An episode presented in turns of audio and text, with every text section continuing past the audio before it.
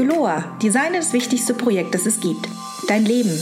Jasmin Weiß im Gespräch mit digitalen Vordenkern und Role Models. Von nichts lernt man so gut wie von einem diversen Netzwerk. Hier bekommst du es. Lass dich inspirieren. Herzlich willkommen zum Juloa Podcast. Ich bin Jasmin Weiß und ich freue mich heute hier mit Stefan Scheuer zu setzen. Stefan, herzlich willkommen. Ja, vielen Dank, Jasmin.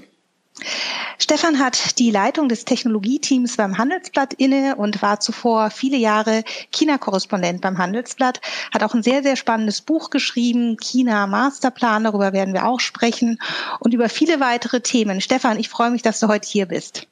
Ja, danke schön. Stefan, jetzt habe ich ja dich nur sehr kurz vorgestellt und du beschäftigst dich mit einer Reihe an spannenden und auch hochrelevanten Themen. Vielleicht stellst du dich selber einfach mal kurz vor, mit was für Themen du dich vor einigen Jahren und gegenwärtig beschäftigst. Und dann freue ich mich, über deinen Werdegang zu sprechen, wie du zu dem geworden bist, der du heute bist. Also für viele Jahre war so das Thema, was, ich, was mich eigentlich am allermeisten fasziniert hat, China. Das hat damit zu tun, dass ähm, schon in der Schulzeit war eine ähm, gute Freundin von meiner Mutter ähm, häufig bei uns und sie selbst kommt aus China und hat dann mir und meiner Schwester schon früh beigebracht, mit Stäbchen zu essen und ein paar Worte Chinesisch. Und dadurch war das immer für mich so ein faszinierendes Land, was irgendwie ganz weit weg ist. Und als ich dann mit dem Abitur fertig wurde, und mit dem Zivildienst anfing, sagte sie zu mir, ja, sie hat jetzt eine Firma gegründet und sie wird dringend einen Praktikanten suchen. Äh, die Voraussetzung dafür wäre, ein paar Worte Chinesisch zu sprechen, ob ich da nicht Lust zu hätte.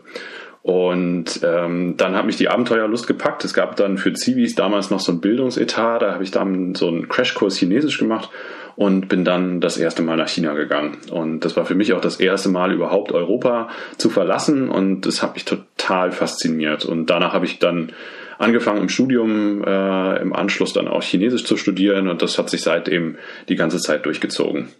Was ich bei dir ja auch faszinierend finde, ähm, Stefan, du beschäftigst dich ja mit, sagen wir mal, einer hochrelevanten Region, die wie keine andere äh, Region in der Welt das 21. Jahrhundert prägen wird, nämlich China. Aber du beschäftigst dich eben auch mit den Technologien, die unsere Gegenwart und unsere Zukunft prägen werden. Hast du dir das mal so strategisch überlegt, dass du dich genau mit diesen hochrelevanten Themen beschäftigen möchtest oder wie bist du dazu gekommen? Nee, ehrlich gesagt nicht. Also da gab es keinen, keinen eigenen Masterplan oder sowas, sondern mich haben auch in der Schulzeit schon immer so, so technische Sachen fasziniert. Ich habe viel irgendwie da mit Computern rumgebastelt und habe auch zwischendurch länger überlegt, ob ich nicht irgendwie Informatik studieren soll.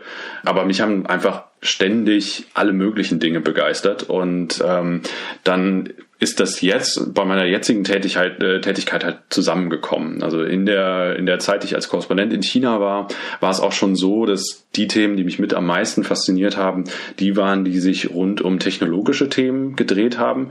Und gerade was es beispielsweise an digitalen Anwendungen in China gibt, äh, fand ich es immer so spannend zu sehen, dass da in vielen Bereichen China uns äh, schon weit voraus war und äh, genau mit solchen Fragen beschäftige ich mich dann jetzt natürlich in, äh, zurück in Deutschland auch weiter. Also was sind die neuen Technologien, die unser Leben beeinflussen? Welche Rolle spielen dabei Unternehmen aus China? Welche Rolle spielen Unternehmen aus den USA? Was entsteht gerade in Deutschland? Also da sind ganz, ganz viele unterschiedliche Spieler, die da eine Rolle spielen. Kannst du uns etwas Einblicke geben, was du in deiner jetzigen Funktion als Leitung des Technologieteams des, des Handelsblatts machst und mit was für Schwerpunktthemen du dich momentan am meisten beschäftigst? Ja, sehr gerne. Also wir sind beim Handelsblatt eine ganze Reihe von Kolleginnen und Kollegen, die sich mit unterschiedlichen Aspekten so der Technologielandschaft beschäftigen. Da sind ähm, zum Beispiel zwei Kollegen im Silicon Valley, die da natürlich den Blick auf die amerikanischen großen Technologieunternehmen haben. Und dann gibt es auch eine Reihe von Kolleginnen und Kollegen in Düsseldorf, aber es ist auch ein Kollege in Hamburg, die ähm, dann auch ja einen Blick darauf richten, was es so für, für spannende Entwicklungen gibt. Und was wir vor allen Dingen gemacht haben, ist, wir haben versucht, uns ein bisschen aufzuteilen, was sind die großen Unternehmen, die die Branche prägen. Da gibt es natürlich zum einen die ganz großen in den USA, Facebook, Google, Amazon, aber eben auch Microsoft und, und andere. Aber es gibt eben auch in Deutschland äh, spannende Firmen. Und ähm, in Deutschland haben wir zum Beispiel gesagt, es gibt zwei große DAX-Konzerne, die so im Technologiebereich aktiv sind. Das ist vor allen Dingen SAP und das ist die Deutsche Telekom, die dann ja auch wieder so einen ganzen Kosmos rund um äh, Startups um sich äh, geschart hat. Und ausgehend von denen schauen wir uns dann viel an. Und die, wie ich ja eben schon so ein bisschen angeschnitten habe, mich faszinieren einfach unglaublich viele unterschiedliche Themen. Und das passt ganz gut genau zur Auseinandersetzung ähm, mit so einem Bereich, denn die Themenvielfalt, mit der wir uns auseinandersetzen, ist riesig. Also beispielsweise Einführung des 5G-Mobilfunks war so ein riesiges Thema, mit dem wir uns in, im letzten Jahr sehr viel beschäftigt haben. Dann auch mit der Frage, sollen wir der chinesische Ausrüster nehmen? Ist Huawei in Ordnung oder nicht?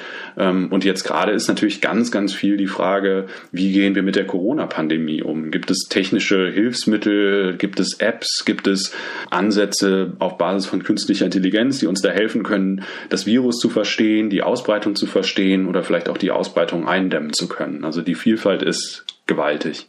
Ich höre ja bei dir heraus, und ähm, das ist ja in deiner Zeit als Korrespondent in China wahrscheinlich auch schon der Fall gewesen, dass du ein sehr neugieriger Mensch bist. Ähm, bist du das schon immer gewesen? Ja, das auf jeden Fall. Also ich glaube, das ist auch einer der wesentlichen Gründe, warum ich letztlich im Journalismus gelandet bin, weil es so oft unterschiedliche Dinge gibt, die mich fasziniert haben und in die ich mich einarbeiten wollte und die ich einfach begreifen wollte. Aber dann kam auch häufig der Punkt, wo ich gedacht habe, so, okay, jetzt möchte ich das nächste verstehen, das, das nächste begreifen können. Und das hat mich ja in der, in der Schulzeit äh, geprägt, auch mit den Dingen, die ich, die ich da dann ausprobiert habe, aber zog sich dann immer weiter durch. Und ähm, China ist einfach so groß als Land und auch ähm, bietet einfach so viele unterschiedliche Ansatzpunkte, dass ich China immer spannend fand und bis heute spannend finde. Und genauso finde ich halt diesen technologischen Bereich total interessant. Und dann ähm, in der der jetzigen Funktion liegt halt beides genau übereinander und das macht es natürlich besonders interessant.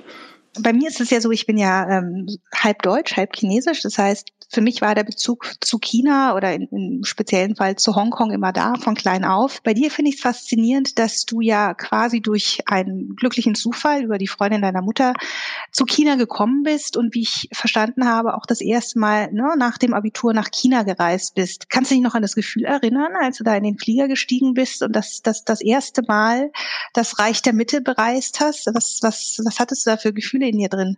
Ja, das, das weiß ich ehrlich gesagt noch total gut. Ähm, es sollte in Peking losgehen und äh, kurze Zeit vorher hieß es, ja, der Flug sei gecancelt worden und ich müsste nach Shanghai fliegen, in Shanghai mein Gepäck auschecken, wieder einchecken und dann mit dem Inlandsflug nach Peking weiterfliegen. Und ich weiß noch, als ich in diesen Flieger dann nach Shanghai gestiegen bin und da drin saß und dachte, oh Scheiße, habe ich mir nicht viel zu viel zugemutet. Das ist irgendwie so in einem völlig fremden Land, also ein Flughafen. Und dann, ich meine, der Flughafen in Shanghai war damals schon riesengroß, dann da irgendwie hin und her zu laufen und so.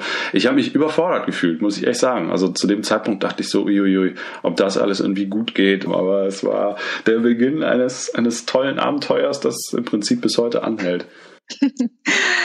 Ja, prima. Also äh, spannender Werdegang. Ne? Ein glücklicher Zufall hat dich äh, zum Thema China gebracht. Was für ein ähm, Beweggrund ähm, war es denn dann bei dir letztendlich, dich jetzt so stark mit Technologiethemen auseinanderzusetzen? Hat das in China begonnen, wo du einfach auch zur richtigen Zeit ne, ähm, in einem Land warst, die sich aufmachen, Technologie Weltmacht zu werden, die USA herauszufordern, Europa herauszufordern? Wir werden gleich nochmal darüber sprechen. Oder hast du gesagt, nee, diese ne, Technologieaffinität Kreativität hat schon viel früher begonnen, nämlich mit dem Interesse, was ich in der Schulzeit für mich entdeckt habe. Ja, das ging auf jeden Fall schon in der Schulzeit los. Also ähm, ich habe damals an allen möglichen Sachen rumgebastelt und ausprobiert und ähm, ja, einfach immer unterschiedliche Dinge verstehen, ausprobieren wollen. Ähm, und ja, fand das damals schon total, total interessant. Und als ich in China studiert habe, also ich ähm, vielleicht kurz um das einzusortieren, ich äh, habe nach dem Zivildienst beziehungsweise dem Praktikum danach dann mit dem Studium angefangen. Ich habe ähm, Sinologie im Nebenfach und im Hauptfach internationale Beziehungen studiert. Das heißt, da hatte ich dann so internationales Völkerrecht hatten wir, aber wir hatten eben auch ganz viel Politikwissenschaft und auch äh, VWL. Und ähm, ich bin dann im Rahmen des Studiums nochmal wieder zurückgegangen nach China und war da an der Volksuniversität in Peking, an der Renda. Und quasi fußläufig von der Uni ist ähm, Zhongguancun das, was so ein bisschen als das chinesische Silicon Valley gilt. Und das fand ich halt einfach genial. Ich konnte dann halt immer mal wieder in den Pausen zwischen den Vorlesungen dahin gehen und das äh, für jeden, der da war, das, der das kennt, ich finde es einfach nur unglaublich faszinierend. Das sind Hochhäuser, in denen es alle möglichen Dinge zum Ausprobieren und Angucken und so gibt. Und ich habe zum Beispiel, ein Laptop war kaputt und dann ähm, äh, habe ich den da abgegeben und dann haben die mit so einem Lötkolben äh, die Grafikkarte, die so auf dem, auf dem Mainboard aufgelötet war, abgelötet und eine neue ähm, Grafikkarte wieder aufgelötet. Und ich fand es einfach nur total faszinierend. Und alles Mögliche, was man sich so an technischen Gimmicks und so vorstellen kann, das gab's alles da. Und es war aber nur irre zu sehen, was, was sich da so alles entwickelt und irgendwie ausprobiert wird. Und während das am Anfang noch ganz viel so ein Kopieren von coolen Produkten, ähm, vor allen Dingen aus den USA war, ist es mittlerweile so, dass, dass China an vielen Stellen an uns vorbeigezogen ist. Und da hatte ich den Eindruck, dass ich zu der Zeit da schon so ein bisschen das erhaschen konnte, was sich dann jetzt verstärken, also war, äh, im irrsinnigen Maßstab verstärkt hat, was die technologische Entwicklung in China angeht. Bist du froh, dass du ähm, China sozusagen, du kennst es aus dem Studium, einige Jahre davor, bist dann zurückgekehrt als ähm, China-Korrespondent und hast ähm, ein, ein neues China vorgefunden, die einen gewaltigen Sprung nach vorne gemacht haben. Inwieweit hilft dir diese Erfahrung und auch der Vergleich zu vorher, wo China stand, um jetzt darüber zu schreiben, worüber du schreibst, nämlich die großen Technologie Trends, die, die Themen und vor allem auch, ne, ähm, was bedeutet der technologische Aufstieg Chinas für den Rest der Welt? Ja, das hilft ungemein, denn es ist noch meines Erachtens gar nicht so lange her, dass der normale Reflex war, wenn man sich über das Thema Technologie oder auch Innovation in Europa unterhalten hat, dann wurde der Blick eigentlich immer nur in die USA gerichtet. Und alle haben gesagt, Mensch, wenn wir die Zukunft verstehen wollen, dann müssen wir in Silicon Valley reisen oder dann müssen wir nach New York reisen. Also es war alles extrem stark auf die USA fokussiert. Und es ist meines Erachtens eine relativ neue Entwicklung, dass auch in Europa ankommt, dass es in China eine ganze Reihe von spannenden Entwicklungen gibt, mit denen man sich auseinandersetzen muss. Und die gesamte Bandbreite davon zu verstehen und auch so ein bisschen einsortieren zu können, das funktioniert, glaube ich, nur, wenn man sich auch mal länger mit China auseinandergesetzt hat.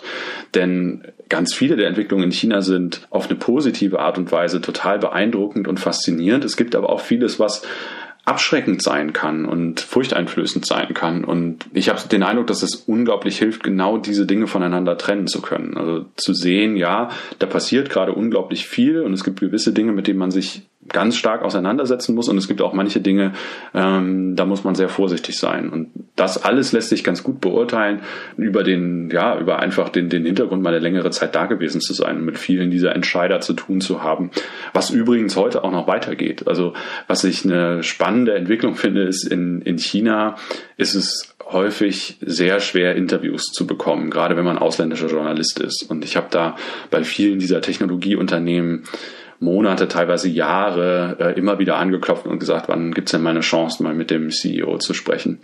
Und ähm, seit ich in Deutschland bin, sind diese Chancen teilweise deutlich größer geworden. Denn ähm, jetzt ist es so, dass viele dieser chinesischen Unternehmen international durchstarten wollen, auch Europa viel stärker in den Blick nehmen.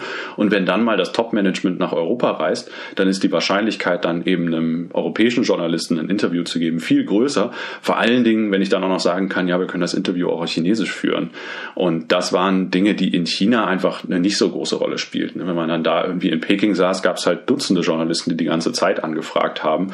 Aber wenn so ein CEO dann wirklich mal in Berlin ist oder in Paris oder so, dann ähm, hat er ein viel größeres Interesse, dann auch mal mit lokalen Journalisten zu sprechen. Und ähm, ja, dafür ist, äh, finde ich, es einfach jetzt hier eine tolle Position, auch von hier aus das zu beobachten, was mit chinesischen, gerade chinesischen Technologieunternehmen passiert. Jetzt sind wir schon tief drinnen und ähm, du hast ja im letzten Jahr ein sehr, sehr spannendes Buch auf den Markt gebracht, der Masterplan, wo du ja beleuchtest, wie strategisch ähm, China sein Ziel angeht, ne, die, Technologieführerschaft ähm, weltweit in vielen Schlüsseltechnologien zu übernehmen. Wenn du mal die Kernbotschaft aus deinem Buch, sofern das natürlich geht, ne, das in so wenigen Worten zusammenzufassen, aber auf was müssen wir uns denn hier in Deutschland und Europa einstellen, in diesem Spannungs Spannungsfeld zwischen den beiden großen Technologie-Supermächten USA und China?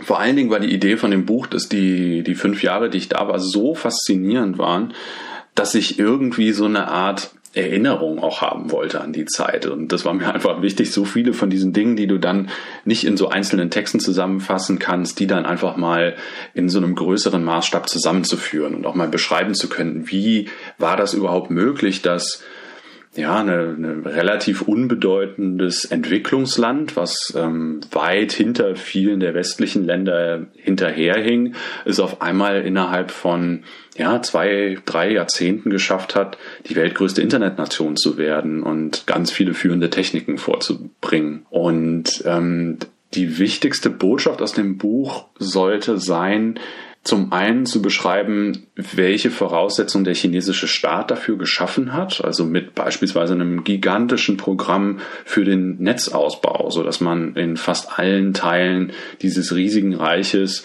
eine extrem gute Internet- und vor allen Dingen Mobilfunkverbindung hat. Und das zweite ist so ein bisschen den Blick dafür zu öffnen, welche Unternehmen auch mit welchen Interessen hinter diesem technologischen Aufholprozess in China stehen. Einfach besser beschreiben, äh, zu beschreiben, wer ist das, der da jetzt gerade kommt. Und ich glaube, wenn man genau diese Grundlage hat, also sowohl die staatliche Ebene zu verstehen, als auch die unternehmerische Unterne äh, Ebene zu verstehen, dann wird auch viel klarer, ja, welche, welche globale Entwicklung sich gerade abspielt. Denn es gibt natürlich direkte Rivalen zu diesen chinesischen Unternehmen, die in den USA sitzen. Und die konkurrieren natürlich auch um Ressourcen, um Kunden, um Einflussgebiete. Und ähm, da ist schon klar, dass sowas dann auch zu Konflikten führen kann. Ich finde es schade zu sehen, dass, dass dieser Konflikt, dieser, dieser Schlagabtausch, der zwischen China und den USA stattfindet und auch zwischen chinesischen Unternehmen und amerikanischen Unternehmen, dass der sich sehr, sehr schnell stark radikalisiert hat. Also dass jetzt irgendwie die Hoffnung darauf, dass man sich da gut annähern kann, die wird leider, leider immer kleiner. Ist es denn eigentlich aus deiner Sicht nur ein Technologiewettbewerb, wo es auch um Standards geht? Ähm, ist ja auch kein Geheimnis, dass die Chinesen ähm, gerade sehr intensiv daran sind, dabei sind, im technologischen Sinne weltweite Standards zu setzen. Oder ist es auch ein Systemwettbewerb, ein politischer Systemwettbewerb, ein erstarktes China gegen den Westen?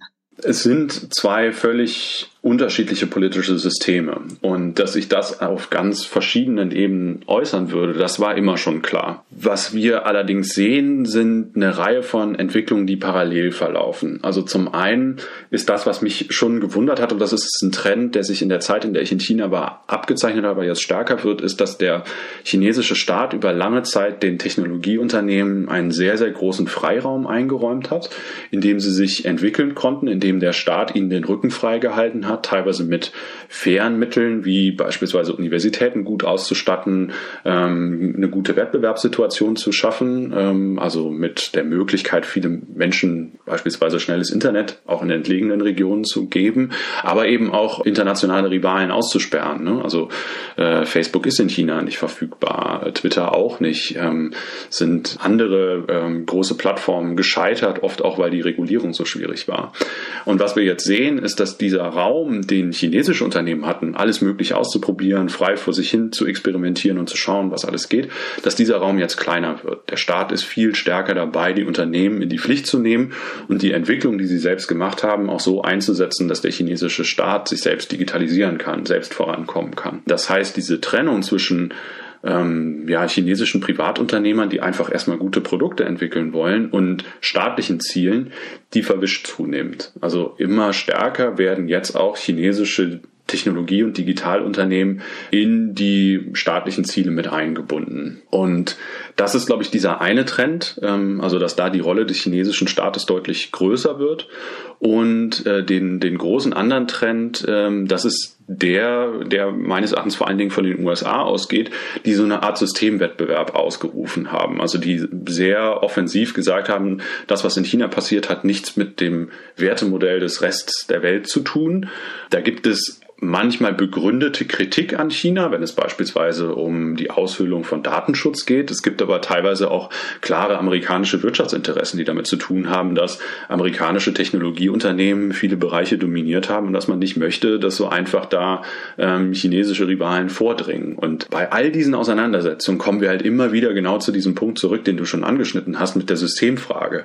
Natürlich ist es so, dass das politische System in China völlig anders ist als in Europa und oder auch in den USA und dass sich das auf ganz, ganz vielen Ebenen äußert. Dass es so schnell an so vielen Stellen zu Konflikten kommen würde, hätte ich ehrlich gesagt nicht gedacht. Ähm, aber ich habe auch den Eindruck, dass jetzt irgendwie zu, ja, zum, in dieser Zeit des Ausbruchs der, der Corona-Pandemie da viele Prozesse auch schneller ablaufen und sich da leider auch jetzt schon ähm, deutlich mehr Konflikte abzeichnen. Und wo bleibt aus deiner Sicht Europa? Also Deutschland als die große wirtschaftliche Kraft in Europa. Was, was muss unsere Antwort darauf sein? Wir ähm, äh, wissen die großen Digitalkonzerne, wir kennen sie alle aus den USA, Google, Amazon, Facebook, Apple, ähm, wir haben große Player in China, Huawei hast du ähm, bereits erwähnt, Alibaba, die zunehmend jetzt auch in der westlichen Welt bekannt sind. Wo bleiben wir hier und was muss unsere Antwort aus deiner Sicht darauf sein?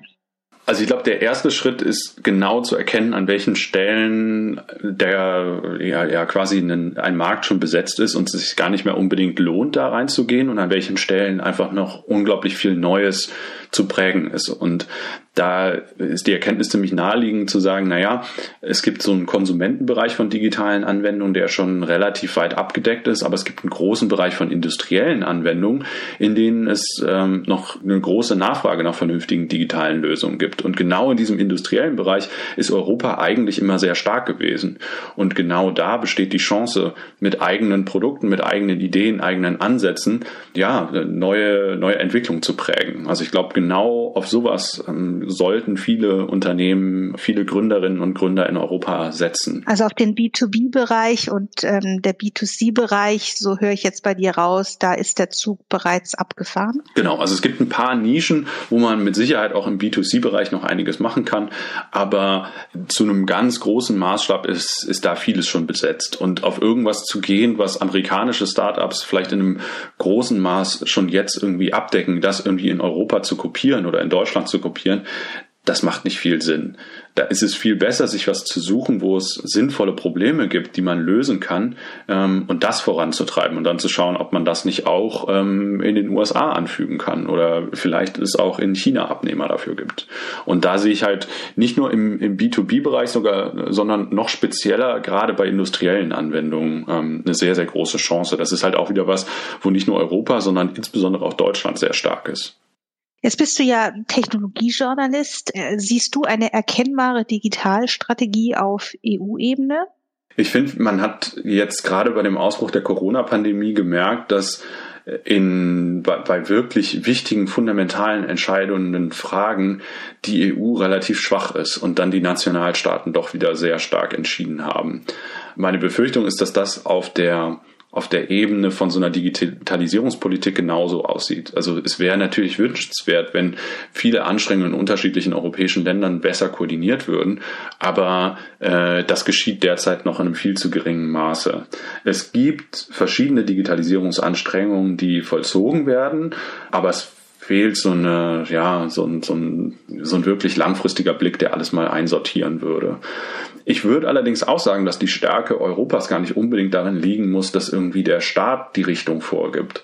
Ja, es gibt ein paar Bereiche, in denen es gut ist, wenn der Staat Bedingungen schafft. Also das ist zum Beispiel auch eine Lehre aus China, es muss eine gewisse gute Infrastruktur da sein, damit sich alles entwickeln kann. Aber wir haben eben auch aus China eine ganze Reihe von abschreckenden Beispielen. Die chinesische Regierung hat zum Beispiel mit einer Reihe von Programmen versucht, die Robotikindustrie nach vorne zu bringen.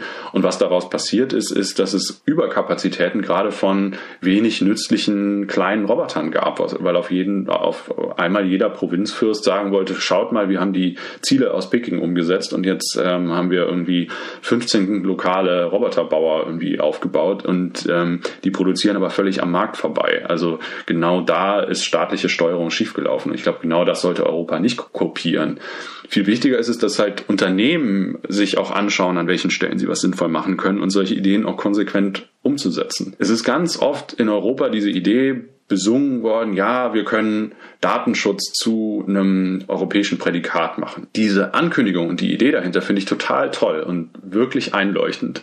Mein Eindruck ist nur, dass das niemand so richtig konsequent umsetzt. Ein Beispiel für mich war zum Beispiel dieser smarte Speaker, den die Deutsche Telekom rausgebracht hat. Das ähm, Argument war, man baut was, das nicht so fies ist wie Amazon Alexa, sondern wo du die ganze Zeit die Kontrolle über alles hast.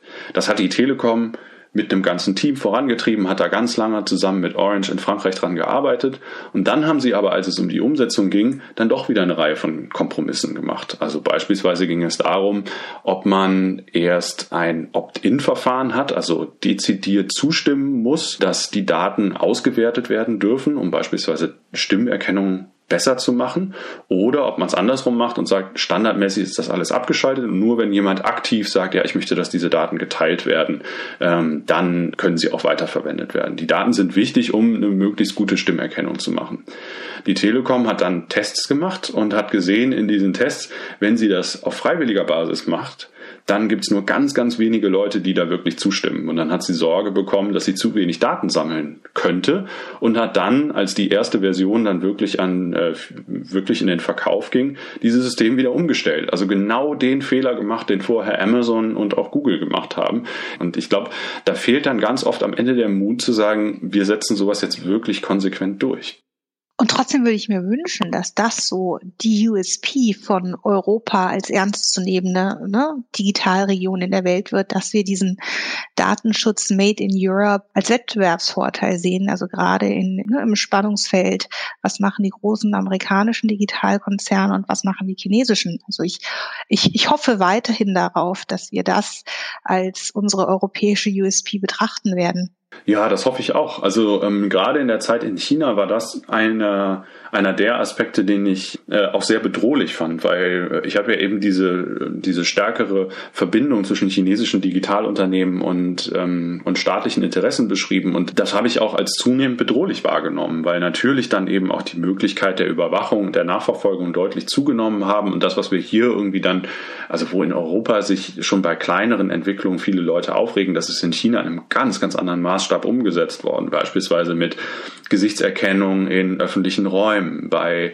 ähm, der Auswertung von Stimmdaten, ähm, beim äh, Nutzen von staatlichen Fotodatenbanken zum Trainieren von, von Algorithmen und so. Also da, da, ist die Hemmschwelle, solche Daten einzusetzen und zu verwenden, deutlich niedriger. Äh, deswegen ist meine große Hoffnung, dass, dass es Europa einfach irgendwie besser machen kann. Nur da würde ich mir vor allen Dingen wünschen, dass die Unternehmen, die sich das auf die Fahne schreiben, dann müssen sie es aber auch wirklich konsequent umsetzen. Da bin ich bei dir, Stefan, und ich äh, freue mich, wenn wir das hoffentlich irgendwann mal auf dich face-to-face mit einem Kaffee weiter vertiefen können. Ich würde aber auch immer auf die konsolidierte Macht der Konsumenten hoffen, dass sie einfach den Unternehmen auch Anreize geben, indem sie einfach ganz konsequent sagen, Unternehmen, die meinen persönlichen Datenschutz eben nicht ausreichend berücksichtigen, kaufe ich nicht, auch wenn das Produkt ne, sonst sexy wirken mag. Ich gehe zu den Unternehmen, die Datenschutz ganz groß schreiben und da finde ich, ist die konsolidierte Stimme der Konsumenten noch nicht laut genug. Ja, ich ähm, würde dir da zustimmen. Ich habe nur den Eindruck, dass bislang der Unterschied zwischen äh, vom Datenschutz her besseren Produkten und vom Datenschutz her schlechteren Produkten oft in der Anwendungsmöglichkeit zu groß ist. Also was ich damit sagen will, ist, du kannst nicht so einfach sagen, ich nehme das datenschutzsichere Smartphone und das unsichere und das bei dem unsicheren, das ist vielleicht ein bisschen billiger und das sichere ist ein bisschen teurer, sondern du hast oft gar nicht diese Transparenz. Also bei den ähm, Smartphones zum Beispiel sind die beiden alles dominierenden Betriebssysteme von zwei US-Unternehmen. Und auch bei vielen anderen Produkten ist es nicht transparent genug, welche Anwendung jetzt wirklich sicher ist und welche nicht. Also ich glaube, viele Menschen sind bereit, vielleicht auch etwas mehr Geld zu bezahlen oder auch einen etwas geringeren Funktionsumfang in Kauf zu nehmen, wenn es um Datenschutz geht. Aber es muss sich in einem Rahmen bewegen. Also ich muss zum einen sicher wissen, ja, hier ist der Datenschutz wirklich so und so viel besser. Und ich muss aber zum anderen auch wissen, das Produkt, was ich kaufe, ist trotzdem noch gut. Da fehlt es meines Erachtens bislang eben noch an dem Verfügbarsein von vielen guten Alternativprodukten. Also wenn ich ein Smartphone kaufe und ich sage, Smart, äh, Datenschutz ist mir wichtig, welches kaufe ich denn dann?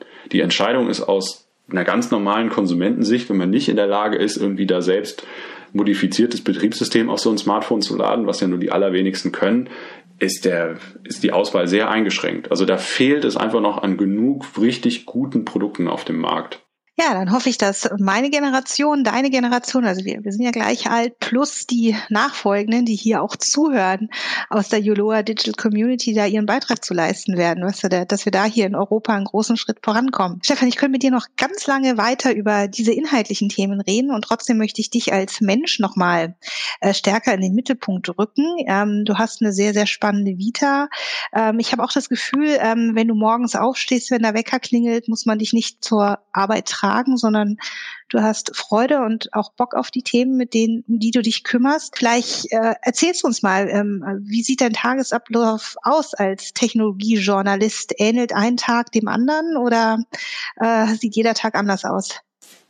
Oh ja, jeder Tag ist anders, wobei im Moment ist natürlich jetzt äh, Corona-bedingt schon eine Monotonie eingezogen. Also ich gehe morgens joggen und äh, danach haben wir dann unsere erste Konferenzschalte und vieles läuft eben aus dem Homeoffice und auch wenn ich mich irgendwie per Videokonferenzen dann an unterschiedliche Orte schalten kann, bin ich dann physisch meistens dann doch zu Hause im Homeoffice in Düsseldorf. Aber die Abläufe sind grundsätzlich schon so, dass wir eine sehr große Freiheit haben. Das heißt, wir haben keine, keine Präsenzpflicht im Büro, auch sonst nicht, sondern die Idee ist, dass es unsere Aufgabe als, ähm, ja, als Reporter ist, immer möglichst nah da zu sein, wo spannende Dinge passieren und die beschreiben zu können, die nachvollziehen zu können. Das heißt, ich bin viel auf, also normalerweise viel auf Konferenzen, versuche viele Leute zu treffen, um, um Menschen auch kennenzulernen, denn für mich geht es bei vielen dieser Entwicklungen gar nicht nur darum, eine Technik zu verstehen, sondern auch gleichzeitig die Menschen dahinter zu verstehen und deren Beweggründe zu verstehen, um dann auch so ein bisschen so ein Gefühl dafür zu entwickeln,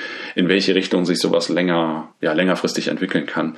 Wir hatten vor gar nicht allzu langer Zeit so einen Workshop bei uns im Haus, wo es irgendwie darum ging, sich nochmal irgendwie so über Ziele im, Wegen, äh, im Leben im, ja, klar zu werden.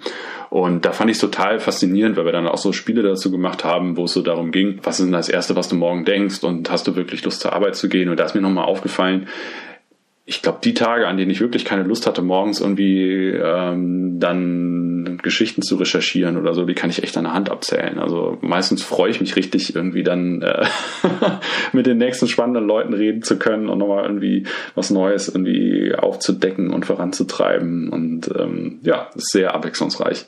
Verfolgst du einen Purpose? Also hast du für dich persönlich mal so entdeckt, was dich ganz tief im Innern antreibt bei deiner Arbeit und wozu du gerne einen Beitrag leisten würdest? Zunächst einmal gibt es halt von mir ausgehend so diese Grundmotivation, irgendwie neugierig zu sein, Dinge zu verstehen, vorantreiben zu wollen.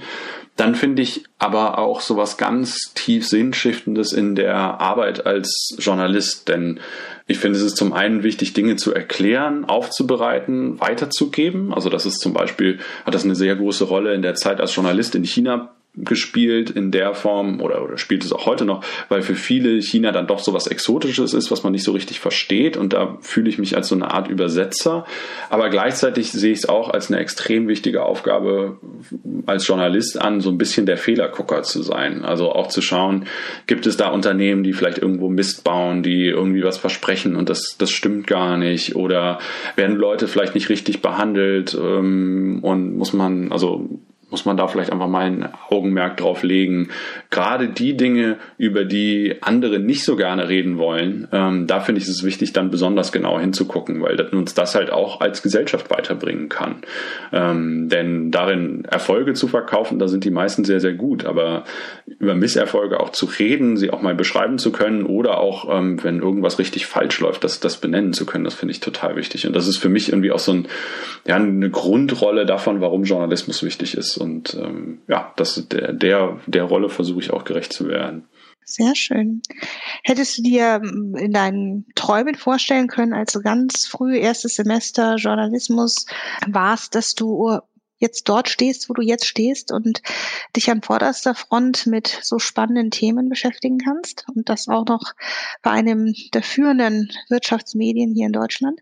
Nee, gar nicht. Also im Studium war es so, dass ich ähm, zunächst einmal so unglaublich viel Zeit in das Lernen von der chinesischen Sprache investiert habe, dass ich halt immer, also dass mir schon klar war, dass ich irgendwann nochmal nach China zurückgehen würde. Ich habe ähm, neben dem Studium so eine Journalistenausbildung gemacht und war dann immer in den Semesterferien in so Fortbildungen und so und hatte dann immer so den Traum, dass ich das mal zusammenführen könnte. Also sowohl das, das Sinologiestudium als auch die journalistische Arbeit. Aber ich habe ehrlich gesagt alleine schon damals dann die Chance zu haben, als, ähm, als Korrespondent nach China zu gehen, das war schon der absolute Jackpot. Also dann sowohl die Chinesischkenntnisse als auch die ganze, die ganze journalistische Ausbildung gleichzeitig anwenden zu können, das war einfach total toll. Und das jetzt in dieser Form auch fortführen zu können, ähm, hätte ich mir auch so kaum träumen lassen. Also wenn man länger als Korrespondent im Ausland unterwegs ist, dann ist es oft gar nicht so einfach, eine vernünftige Funktion zu finden, also einen vernünftigen Job, bei dem man anknüpfen kann, wenn es, wenn man wieder zurück dann eben in der Zentrale in Deutschland ist. Und das finde ich hat in der Form halt super geklappt, weil die Diskussion rund um China ist ganz, ganz stark technologisch geprägt. Ne? Wir haben ja über Huawei und über andere gesprochen. Das ist das, wo alle jetzt gerade drauf schauen, das irgendwie stärker verstehen zu wollen. Und dann eben zu sagen, hey, ich habe ganz viele von diesen Firmen gesehen, ich war da, ich habe die Leute kennengelernt, ich kann das einsortieren. Das hilft halt einfach ungemein, gerade auch jetzt dann hier zu sitzen. Ja, sehr schön. Kommen wir zum letzten Teil hier von unserem Interview. Ähm, wie immer ähm, geht es darum, ähm, was du auf Basis dessen, was du äh, für dich in den letzten Jahren, vielleicht sogar Jahrzehnten gelernt hast, was möchtest du an die Yuloa Community weitergeben? Wir kommen zu den Speed Statements. Ich ähm, stelle dir ähm, kurze Fragen mit, beziehungsweise lese zehn Statements vor mit der Bitte, dass du sie vervollständigst, so dass wir dich nochmal im Kern besser verstehen, Stefan. Alles klar. Und ähm, nochmal, was ich wirklich bei dir faszinierend finde, und das ist auch etwas, was wir mit der Yoloa Community teilen, es ist unheimlich hilfreich für den persönlichen Werdegang und auch die Chancen, die man sich erarbeitet, wenn man ähm, es schafft, eine Schnittmenge zu finden aus, was interessiert mich persönlich, was finde ich äh, faszinierend, wo habe ich persönlich auch Stärken und Themen findet, die eine hohe Relevanz haben in der Gegenwart und in der Zukunft. Und ich finde, das ist bei deinem Werdegang mit China und mit den Technologiethemen ja sogar in doppelter Hinsicht gegeben. Und ich bin gespannt, wie sich dies dann auch auf deine ja, Inspiration für die Community auswirken wird. Satz Nummer eins, lieber Stefan. Jungen Talenten, die jetzt so richtig ins Berufsleben starten, möchtest du folgende Botschaft mit auf den Weg geben? Äh, seid mutig. Sehr schön. Zweitens, der beste Tipp, den du je für deinen Lebensweg bekommen hast, ist der folgende. Du kannst mehr, als du denkst. Nice. Drittens, ähm, hingegen bist du froh, dass du folgenden miesen Tipp bislang erfolgreich für deine Karriere ignoriert hast. Dafür bist du zu jung. Sehr schön. Viertens, die beste Investition unter 100 Euro, die du je getätigt hast, ist welche? Ich habe mir Webspace gekauft und seitdem betreibe ich meine eigene Cloud-Plattform und bin da ganz unabhängig von den ganzen Diskussionen um Datenschutz und so. Ähm, ja, das, das war die beste Investition. nice, das sollte ich auch mal tun. Ähm, fünftens, ähm, wenn du heute noch mal 20 Jahre alt wärst, ähm, was würdest du anders machen? Gar nichts. Also mit 20 bin ich damals äh, da zu dieser ersten China-Reise aufgebrochen und äh, das hat mich so stark bis heute ja geprägt. Also äh, auch wenn ich am Anfang sehr ängstlich war, das hat sich sehr gelohnt, würde ich genauso machen. Sehr schön. Sechstens, ähm, mein, gerade für deinen Job hochrelevant. Ähm, so hältst du dein Wissen aktuell. Da bin ich wirklich in der privilegierten Situation, weil ich werde als Journalist ja dafür bezahlt, dass ich die ganze Zeit mich mit spannendem neuen Wissen auseinandersetze. Ähm, jetzt im Moment ist es halt ganz viel Lesen, Reden, Entdecken, ähm, derzeit vor allen Dingen viel Online-Lesen, aber auch Bücher. Ähm, das ist dann ja auch wieder ein Vorteil an dieser äh, Corona-Zeit, dass ich mehr zu Hause bin und dann auch zu Hause mal längere Sachen lesen kann, gerade E-Books. Und ansonsten äh, viel Gespräche, Recherchen, Konferenzen, Leute treffen, Dinge ausprobieren. Also ich finde das auch immer spannend, wenn es um neue Entwicklungen geht, einfach mal irgendwo hinzugehen. So gerade im Bereich Virtual Reality ist ganz viel, äh, ganz viel zu tun. Ähm, also dann auch möglichst viel auszuprobieren. Sehr schön. Ähm, daran schließt sich ja gleich die nächstes, nächste Statement. Siebtens, Netzwerke bedeuten für dich bedeuten für mich, äh, spannende Anregungen zu bekommen. Und da finde ich es am spannendsten, Anregungen von den Leuten zu bekommen, die ganz anders denken als ich. Also jemand, der aus einer völlig anderen Ecke kommt, kann mich dann viel eher herausfordern, so dass ich dann selbst mal darüber nachdenken kann, ob das denn alles so richtig ist, wie ich mir so mein Weltbild zusammengebaut habe oder einen Blick auf eine Technologie oder sowas. Sehr schön. Achtens, äh, diese Eigenschaft oder diese Kompetenz wird aus deiner Sicht immer wichtiger. Ich finde Empathie ganz entscheidend. Empathie, sowohl wenn es darum geht, andere Menschen zu verstehen, ihre Beweggründe zu verstehen, warum Dinge gut funktioniert haben, warum Dinge nicht funktionieren. Also ich, das hat auch viel beispielsweise auch mit einer Rolle als äh, bei, bei einer Teamführung zu tun, aber auch damit die Entscheidungen von Leuten zu verstehen. Aber ich finde, es gibt auch eine Form der Empathie, die auf einen selbst bezogen ist. Also warum geht es mir heute gut? Warum geht es mir heute nicht gut? Bin ich auf dem richtigen Weg? Also ähm, da gibt es, glaube ich, ganz, ganz vieles, wie man oder wie, wie ich in meinem Leben es schaffe, irgendwie zu verstehen, bin ich auf dem richtigen Weg? Wie gehe ich mit Menschen mit mir um? Und da ist Empathie, glaube ich, so diese die Schlüsselkompetenz gerade du, neuntens und zehntens, der eben auch längere Zeit außerhalb von Deutschland verbracht hat. Neuntens, wenn du eine konkrete Sache in Deutschland sofort verändern könntest, was wäre das? Oh, jetzt gerade eine Lösung für das Coronavirus zu entwickeln. Jetzt mal mit Fingerschnipsen könnte, das wäre schon toll. Oh, ich glaube, da wären 80 Millionen hier gerade mit dabei zu schnipsen. Äh, prima. Zehntens, zum Thema Digitalisierung. Wünschst du dir für Deutschland das? Ja, das schließt an das von eben an. Also, dass, dass wir insgesamt mutiger sind und auch unsere Stärken konsequent umsetzen. Beispielsweise bei solchen Dingen wie Datenschutz. Lieber Stefan, es hat unheimlich Spaß gemacht, äh, sich mit dir zu unterhalten. Könnte ich jetzt noch äh, lange fortführen. Ich freue mich, wenn wir das hoffentlich bald schon mal wieder physisch über eine Tasse Kaffee machen können. Aber erstmal herzlichen Dank, dass du ähm, deine Erfahrungen, dein Wissen, deine Einblicke mit mir, mit uns geteilt hast. Vielen, vielen Dank auch für die tollen Fragen und ähm, ja, war ein toller Austausch. Wenn dir der heutige Podcast gefallen hat, dann empfehle uns gerne an Freunde und Bekannte weiter. Wenn du selber mehr über die Methodik Live Design wissen und deine Werte, Lebensvision und Digitalkompetenzen analysieren möchtest, dann besuche unseren kostenlosen Online-Kurs auf www.joloa.de.